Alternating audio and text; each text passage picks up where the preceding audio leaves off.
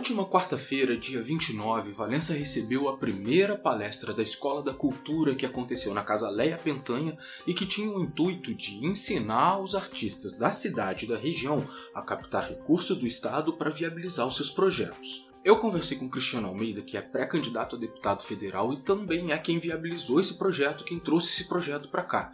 E ele explicou rapidamente o que é e como funciona o projeto.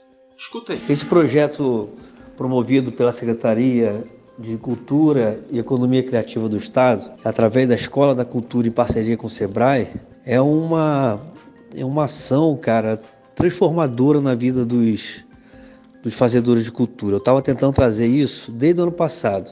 E o Ailton abraçou a causa, cara. Ailton tem sido um parceiraço. Ele abraçou e, e a finalidade é levar conhecimento aos fazedores de cultura, aqueles que não sabem, não conhecem, não têm, não têm a ideia de como elaborar um projeto, de, de criar um projeto, de buscar recurso, de fazer planejamento. Essa é a ideia principal da Escola da Cultura, é ensinar o fazedor de cultura, é o artesão, o artista plástico, o, o instrumentista, é, a buscar recursos para sobreviver da sua arte, né? que é a maior dificuldade que nós temos hoje, dos artistas, sobreviver da própria arte. Então, assim, é, é, eu estou muito feliz com, com o que aconteceu hoje, tá?